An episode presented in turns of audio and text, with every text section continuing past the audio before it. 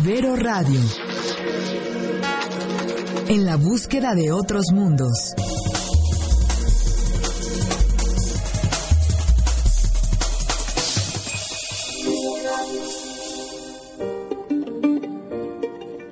Esta biblioteca está muy grande. ¿Cuántos días puedo llevarme el libro? Ese cubículo está ocupado por ¿Les una podría decir que guarden silencio, por favor? Se me olvidó que se tenía que entregar. ¿Por qué me están cobrando una multa si solo me tardé un mes en devolver el material?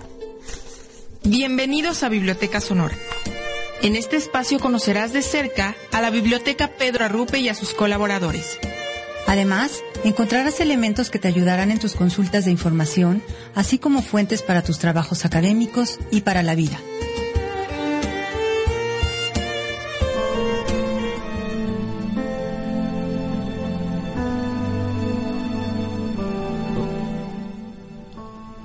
Bienvenidos a Biblioteca Sonora. Muy buenos días. Es miércoles 4 de abril, ya iniciando este programa. Muchas gracias. Ya justamente estamos ya a la mitad de la semana de regreso, ahora sí, en la comunidad universitaria Ibero Puebla. Y pues muchas gracias por sintonizarnos a través de Ibero Puebla, Ibero Radio y también a través de Facebook Live. Muchas gracias a todos por sus comentarios que nos han dado a través de nuestras redes sociales, cuando nos han visto justamente caminando por los pasillos de la comunidad.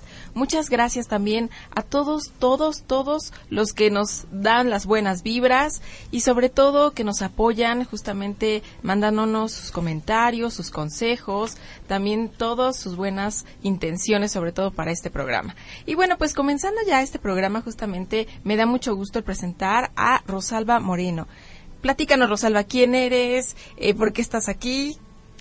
Buenos días, comunidad. Soy Rosalba Moreno, diseñadora gráfica y trabajo en la, en la Bipacray, es decir, para los que no se saben las siglas, la Biblioteca Interactiva Pedro Arrupe. Y soy el enlace, orgullosamente, del Departamento de Arte, Diseño y Arquitectura. Saludos a mi departamento, saludos a la comunidad. Bienvenidos a Biblioteca Sonora. Y bueno, también tengo el gusto de presentarles a Ramón Ortega. ¿Qué tal? Buenos días, Ramón. Hola, ¿qué tal, Majo? Buenos días, buenos días, Rosalba. Yo soy enlace académico con el Departamento de Ciencias Sociales. Un saludo a todos. Y bueno, pues también tenemos el día de hoy como invitada a alguien muy especial que justamente también colabora con nosotros en la biblioteca. ¿Qué tal? Buenos días, Rocío. Hola, buenos días a ustedes, buenos días a la comunidad. Les agradezco mucho la invitación y el espacio que nos dan a la Vipacray, como había dicho Rose, para compartirles un poquito de lo que nosotros hacemos detrás de Mamparas. Bienvenidos. Así es, pues muchísimas gracias por estar aquí, Rocío. Y bueno, ya para empezar este programa, vámonos con nuestra primera sección.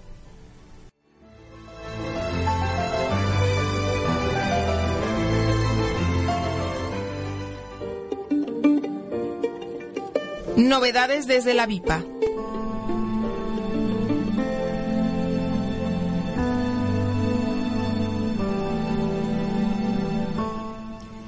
Esta semana, la librería universitaria Gabriela Naya y Duarte nos invita a conocer la colección de Agatha Christie, donde tenemos títulos como Muerte en la Vicaría, eh, Pasajero para Frankfurt, Diez Negritos, Poirot Investiga y todos los demás que, que la integran. Recuerden que si son parte de la comunidad universitaria, pueden tener eh, acceso a diferentes formas de pago, dos o tres, y entonces ustedes se van haciendo de su pequeña biblioteca.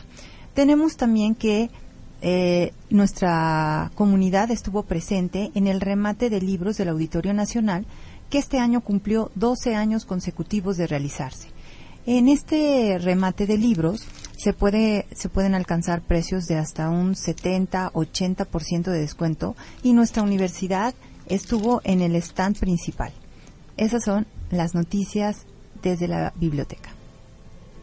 Bueno, pues ahora nos vamos a ir ya para entrar a nuestro tema el día de hoy con nuestra siguiente sección.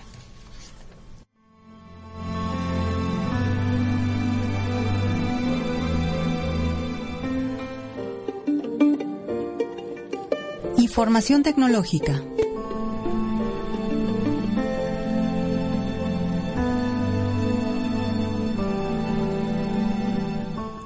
Pues regresamos a Biblioteca Sonora. Muchas gracias por sintonizarnos a través de Ibero Radio y también a través de Facebook Live.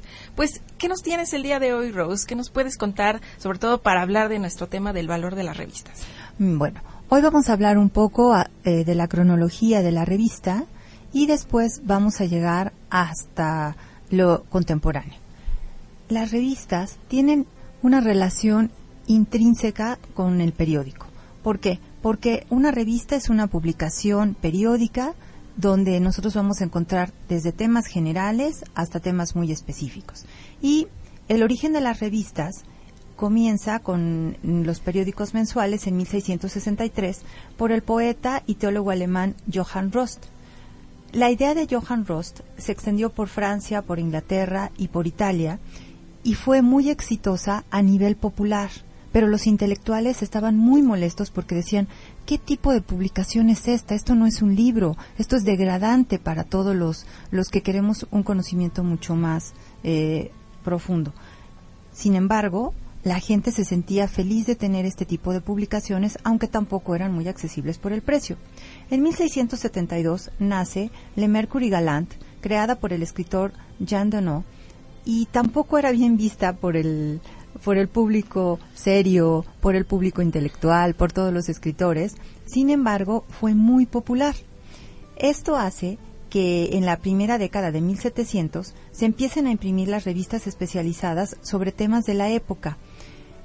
Aunque eran muy caras, la gente empieza a ahorrar porque era mucho más fácil comprar una revista que comprar un libro y empiezan a hacer las colecciones de, de- de revistas. En 1830 surgen revistas con costos más accesibles y dirigidas a públicos centrados en un tema como eh, más eh, de corte fantástico, divertido y obviamente pues las personas querían salirse de ese mundo. Imagínense, estamos hablando de la época de 1800, del siglo XIX. Eh, es el siglo de, del tiempo, es el siglo de la imagen, es el siglo donde se descubren la, mm, bueno, la anestesia, la fotografía, el cine, y entonces la gente que ya podía tener relojes de mano se sentía absolutamente absorbida por el tiempo. Y el, el poder leer una publicación como una revista los hacía salirse de su cotidianidad. No sé qué ver- no sé qué pasaría si los hombres del siglo XIX vieran cómo vivimos este siglo. Yo creo que les da un infarto múltiple, pero bueno, eh, eh, se sentían tranquilos leyendo esta re- este tipo de revistas y en 1842 surge la primera revista ilustrada, es decir, se dibujaban las noticias. Esto lo que provoca es que los ilustradores tengan más énfasis en cierto tipo de, de, de modo de ilustrar, en, en cierto tipo de ilustración. Las ilustraciones son políticas, ya se ha dividido la iglesia del Estado y entonces se mofan de los políticos y cada, eh, cada día es más el, el, el auge de las, de las revistas.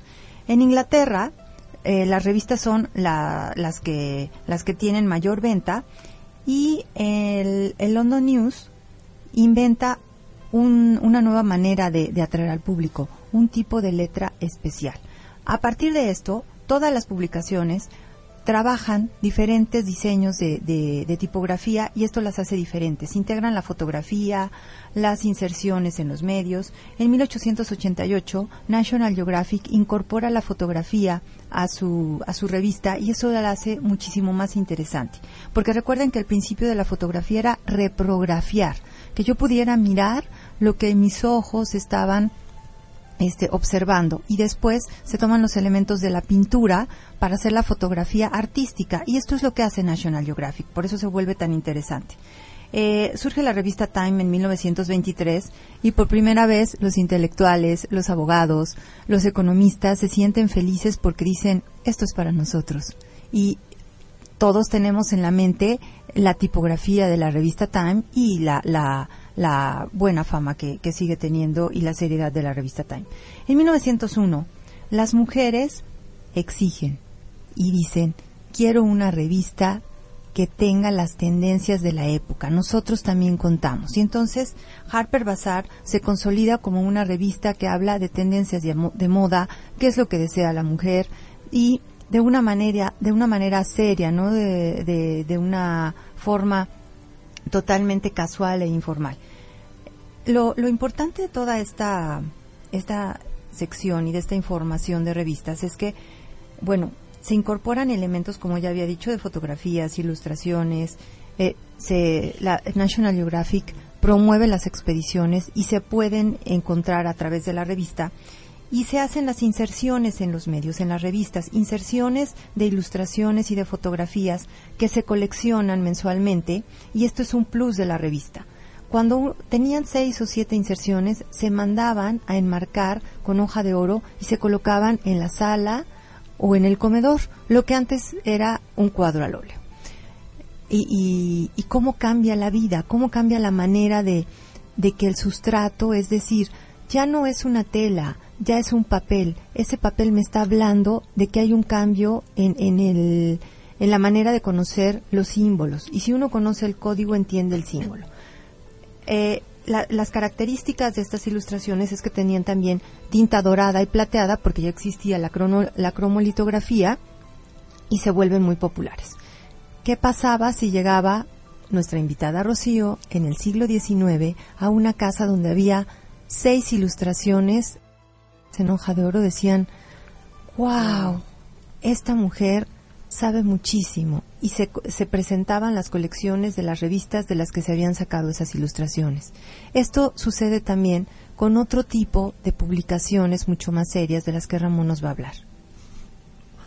Bueno, gracias Rose. Eh, ah, quiero tocar el tema relacionado con la, nuestra invitada y es el asunto de las novelas por entregas. Las novelas por entregas fueron consideradas eh, como literatura menor como nos lo presenta el trabajo elaborado por Sandra López Chacón de la Universidad de Granada, quien en un trabajo breve de solamente unas 16 páginas nos aporta datos, análisis e, análisis e interpretaciones valiosas sobre este tema. La novela por entregas fue considerada incluso como para literatura, es decir, un término marginal en que por su forma o contenido no era considerada como literatura íntegra o de calidad, se le consideraba más como literatura al margen. Ahora bien, el interés de todo esto crece en el momento en que somos conocedores de datos como el que sigue. Existía un contraste realmente fuerte entre el número de tiradas de los libros sueltos, volúmenes completos, y las tiradas de novelas por entregas. Solamente entre 1840 y 1870 se tiraban en promedio 3.000 ejemplares en el caso de novelas formales, pero las novelas por entregas llegaron incluso a cantidades como 12.000 o 13.000 tiradas. Esto garantizaba un mayor acceso de la información para amplias capas de la población. Y, eh, por ejemplo, María Moliner menciona que las novelas por entregas eran, eh, o eh, si se trata de escritos que se insertan en la parte inferior de alguna hoja de periódico, de modo que se les puede recortar para coleccionarlos. Así se publicaron grandes novelas eh, por capítulos. También eh, se publicaron artículos o ensayos literarios y otro tipo de géneros como diccionarios, enciclopedias, geografías, tratados de geografía, de religión, etcétera. Y como menciona Rose, estaban en, en algunos momentos destinadas a un sector específico de la población con la finalidad de educarlos en los usos y buenas costumbres de la época, la moda, etcétera. En la actualidad esta enorme variedad de, temas, de formas de, abordarlo, incluso también por entregas, los podríamos encontrar en los blogs, en las nuevas eh, plataformas de comunicación de las que nos va a hablar Majo un poco más adelante con mucho mayor detalle. ¿No es así, Majo? Así es, muchas gracias, Ramón. Y justamente creo que todo esto engloba y nos vamos centrándonos más al paradigma de la comunicación actual en la que nos encontramos.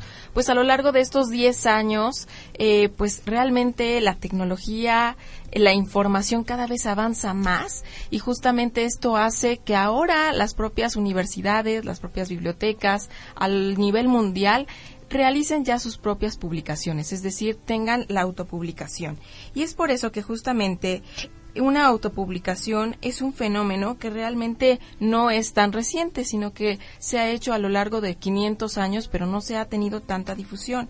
Y es por eso que autores como Alonso Arevalo mencionan que la autopublicación es justamente la publicación de cualquier libro, de cualquier recurso multimedia, en la cual el autor se encarga de ese proceso de diseño, de formato, de precio, de distribución, de marketing. Es decir, él se encarga a nivel general de poder publicarse a sí mismo y en ese sentido el mercado de la autopublicación pues obviamente va a nivel mundial a través de la tecnología de la información.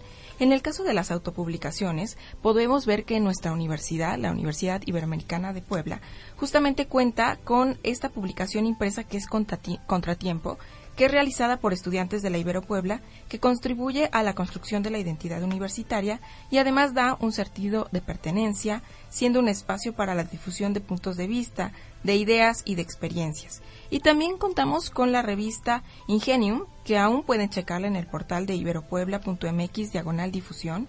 Y justamente esta revista es una está de manera electrónica y es del Departamento de Ciencias e Ingenierías. Y justamente esta revista tuvo como su cierre en 2016. Sin embargo, aún pueden checar diversos números que tenemos justamente en esta liga que les acabo de mencionar. Y finalmente tenemos la revista Rúbrica, que es una publicación semestral editada por la universidad. Y nuestro director, en este caso de la revista, es el maestro Jorge Arturo Abascal Andrade y su consejo editorial, que está integrado por los colaboradores de la librería Gabriela Naya y Duarte. De hecho, están preparando ya para el próximo mes el siguiente número, que sería el número 12 de esta revista, así que también la pueden consultar justamente en nuestra página en internet, que es iberopuebla.mx, diagonal, difusión y o también está en publicaciones. Entonces, como podemos ver, Rosalba, Ramón, esto también integra en ese sentido que también una propia universidad pueda publicar su propio contenido, dar a conocer su información, dar a conocer los conocimientos, y esto me lleva también a enlazarnos a nuestra siguiente sección que es más bien melódica, es nuestra canción que nos propone la invitada, que justamente, así como empezamos este bagaje de información en esta sección, desde eh, la parte histórica, desde la parte de las publicaciones, también podemos darnos cuenta cómo la vida es ese remolino que nos va llevando poco a poco a adentrarnos más a la profundidad de nuestro sentido de vida. Así que vámonos con nuestra siguiente canción, Remolino, de Francisco Céspedes.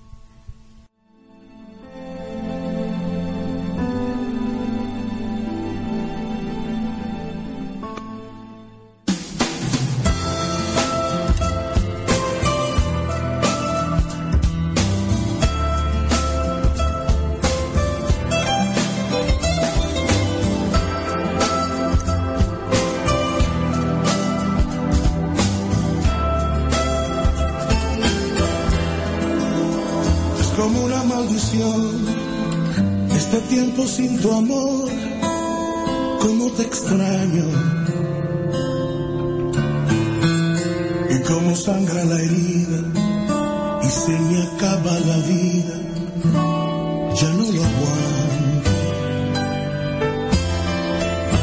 Como agua de cristal, así es el amor que yo llevo por dentro.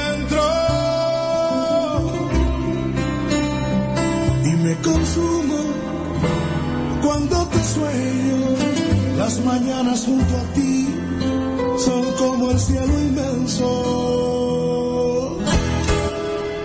Este amor es como un mar, algo que se va a escapar, no cabe en mi pecho. Para mantenerme vivo, necesito ese motivo que en ti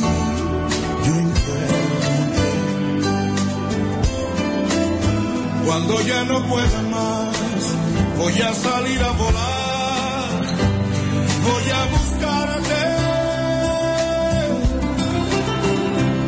Y cuando tenga tu amor sincero, volverá la luz de nuevo a mi universo. Tu amor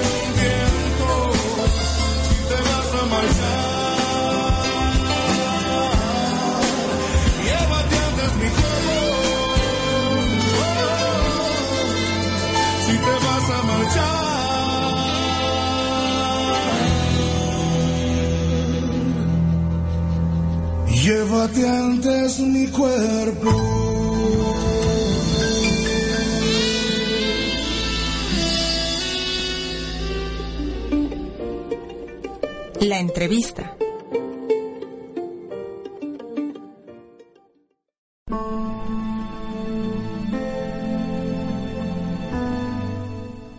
Regresamos a Biblioteca Sonora y le enviamos un saludo a todos nuestros compañeros de la VIPA CRY, a Omar, eh, un estudiante que ayer vino este a, a checar algunos datos para, sus, para su tesis con Ramón y el maestro Ramón lo invitó a que nos escuchara. A todos nuestros compañeros, especialmente Angelitos, que es la que convive todos los días con nuestra invitada, y a todos, todos los miembros de nuestra, de nuestra comunidad.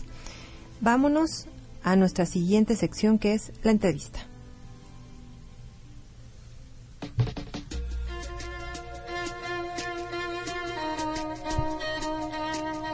Rocío Benítez Velázquez es administradora pública con más de 20 años de experiencia en bibliotecas.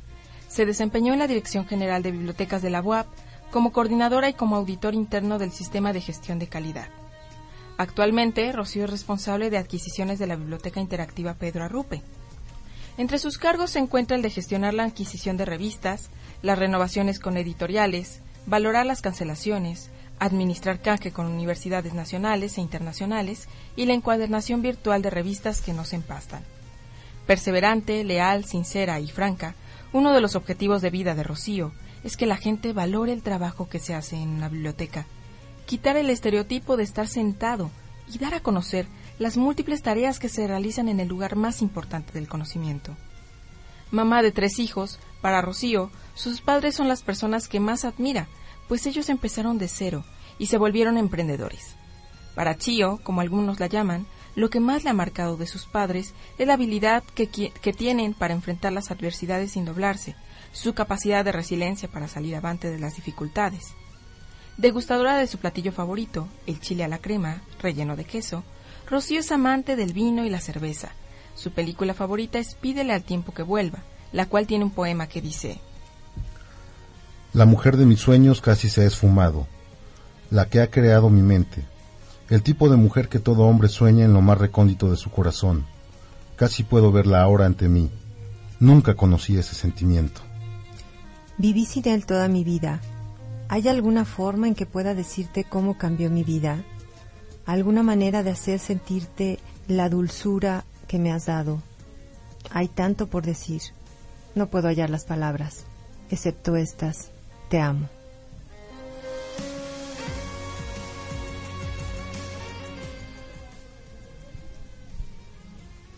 Fanática de las películas, en especial de Ratatouille, pues para ella es muy significativo que una rata logre superarse sin importarle el aplauso de la sociedad, sino lograr su misión de vida. Apasionada por el libro de la japonesa Mari Kondo, La magia del orden, Rocío se da cuenta que cuando uno ordena su espacio físico, uno ordena su vida. Seguidora de las frases manos que dan jamás estarán vacías y de recordar es volver a vivir. Rocío recuerda con añoranza su primer viaje a Disneylandia. Admiradora de las personas que ante las adversidades sacan la fortaleza, Rocío recuerda a su tía que lleva 18 años enferma, que siempre tiene un pensamiento positivo y que a pesar del sufrimiento de su enfermedad aún le dice, hija, hay tantas cosas por darle gracias a Dios. Solidaria, comprensiva, empática, su personaje favorito es Robin Hood porque le hace justicia a los más vulnerables. Apasionada por vivir, a Rocío le gustaría que la recordaran por los consejos que les deja a las futuras generaciones, pues ella dice que hay que disfrutar por etapas la vida. No hay que adelantarse ni correr, y si en algún momento se vive una situación difícil, siempre se puede elevar una oración al cielo.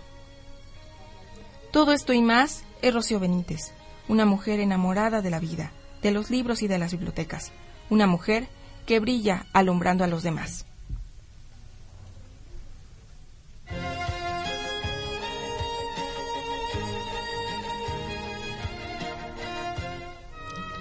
Pues bienvenida, Rocío, bienvenida, por gracias por estar aquí.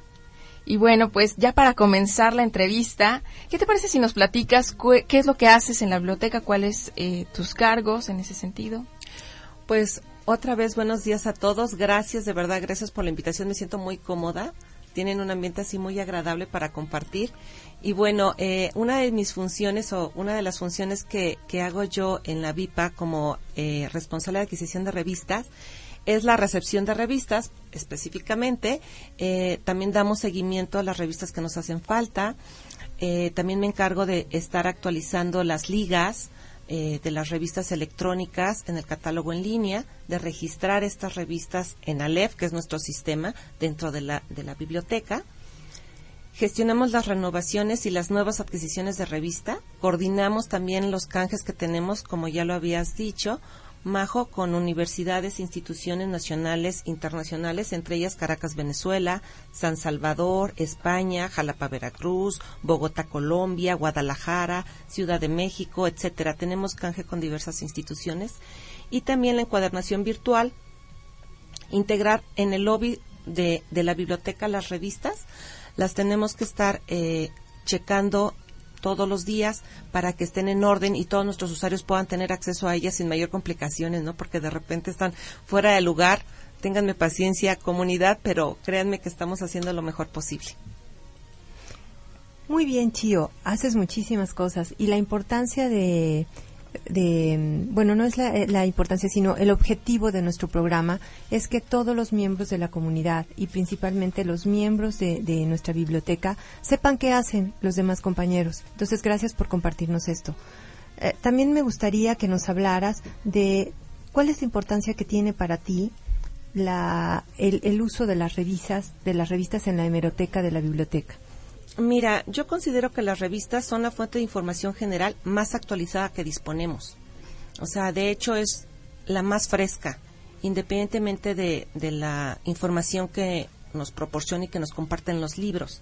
A través de las revistas accedemos tanto a información general como a la especializada, además de que en su mayoría emplean un lenguaje sencillo y comprensible para la mayoría de las personas, eso también para mí es muy importante. Las revistas son el medio de difusión más ágil por su periodicidad. Tenemos semanales, tenemos quincenales, tenemos semestrales. Y además tienen carácter acumulativo. Las informaciones contenidas no se sustituyen unas a otras. Son distintas y existe una gran diversidad tanto de contenido como de colaboradores, que también para mí es bien importante en las revistas. Y por último diría que son muy importantes las revistas en la biblioteca porque ayudan a consolidar el proceso de socialización o cohesión de las relaciones entre los individuos. Para mí es como que puntos claves de la importancia que tienen las revistas en la biblioteca. Nos queda muy claro, Chio. Muchísimas gracias. Chío, la pregunta directa. ¿Nos podrías platicar si tienes por algunas revistas, títulos de revistas emblemáticas para cada uno de los departamentos? Porque en ellas confluyen especialistas que dan a conocer los avances recientes de investigación y sería bueno para los miembros de la comunidad tener al menos tres títulos por departamento. ¿Nos podrías ayudar en eso? Sí, claro que sí, Ramón. Mira, este, por departamento tendríamos en el departamento de ciencias sociales, por ejemplo, Foreign Affairs de Latinoamérica, Proceso, que todos la conocemos, Estudios demográficos y urbanos. En el departamento de ciencias de la salud te puedo mencionar Cuadernos de nutrición, Revista Mexicana de Psicología y Food Technology, que también es una de las más consultadas. En el departamento de negocios tenemos comercio exterior, contaduría y administración y entre otras notas fiscales. En humanidades tenemos letras libres, profes- profesional de la información y vida nueva. Te recomiendo para el departamento de arte, diseño y arquitectura Animation Magazine, Architectural Digest y Croquis. Y por último, para nuestro departamento de ingenierías, ciencia y desarrollo, Eureka e investigación y ciencia. Esas son las que te recomendaría. Muchas gracias, Rocío. Gracias a ti, Ramón. Y bueno, Rocío, para continuar, que nos sigas instruyendo con tu conocimiento, eh, ¿nos podrías platicar cómo es ese proceso para adquirir una revista? Si algún departamento o algún profesor quiere alguna revista específica de su tema, ¿cómo se puede adquirir? Ah, mira, Majo, es muy sencillo. Yo creo que es un trabajo así como de hormiguita, pero es muy, muy sencillo. De hecho, cualquier integrante de la comunidad se puede acercar al coordinador del departamento de área y sugerir el título con las razones para poder dar ese plus ¿no? a la comunidad y a, a tu propia área o a la línea de investigación que tienes. Y el coordinador se pone en contacto con el maestro Noé Castillo, que es nuestro director, y él con gusto hace la petición, en este caso conmigo, para hacer eh, la solicitud de compra. Después de que compramos la revista, esta revista tiene un proceso físico. Tiene sellos, se les pone sensor, que es la que nos da el tip tip en el arco de seguridad de la biblioteca. Después eh, se le da folio y se va al lobby cuando ustedes ya pueden eh, disponer de esa revista. Pero sí te quiero comentar que las revistas que están en el lobby solo son para uso interno, o sea, para consultarlos dentro de la biblioteca.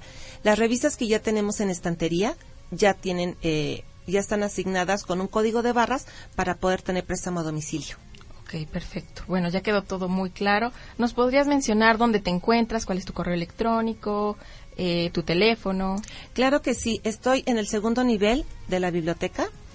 Eh, mi extensión es la 13014 y mi correo es rocío.benítez arroba iberopuebla.mx. Perfecto, muchísimas gracias, Chío. Y bueno, pues ya para cerrar, eh, pues muchas gracias por venir. Estás invitada para otros programas y muchas gracias sobre todo por aceptar la invitación. Sabemos que estás súper ocupada, que tienes un montón de trabajo, pero bueno, muchas gracias por estar aquí. No, al contrario, yo les agradezco. Algo que me faltó comentarles es que estoy de 8 a 12, Ok. porque igual y no encuentran una revista, pónganme un correo electrónico y yo al día siguiente con mucho gusto los puedo atender. Y al contrario, gracias por la oportunidad y la importancia de difundir el proceso de, de adquisición de revistas, ¿no? De repente yo siento que se le resta un poquito de importancia a las revistas, pero bueno, ustedes de verdad que los felicito por la información que nos comparten con relación a las revistas. Muchas gracias, muchas gracias. Gracias a ustedes. Y bueno, pues muchas gracias, Ramón. Gracias por estar aquí. Gracias a ti, Majo. Gracias a Muchas gracias a todo el auditorio. Mi nombre es Marijo Soto. Tengo saludos ya para finalizar, porque si no, eh, luego nos están reclamando. Pero aquí tengo de Catarino, de Jazmín, de Pablo, de Juan Ernesto, de Naomi. Muchas gracias por sintonizarnos. Y bueno, pues nos escuchamos el siguiente miércoles, justamente en punto de las nueve. Mi nombre es Marijo Soto, enlace académico de Humanidades. Y muchas gracias, Rosalba. Muchas gracias comunidad. Nos vamos con la frase que dice, hay grandes libros en el mundo y grandes mundos en los libros. Nos oímos en una semana. Esto fue Biblioteca Sonora.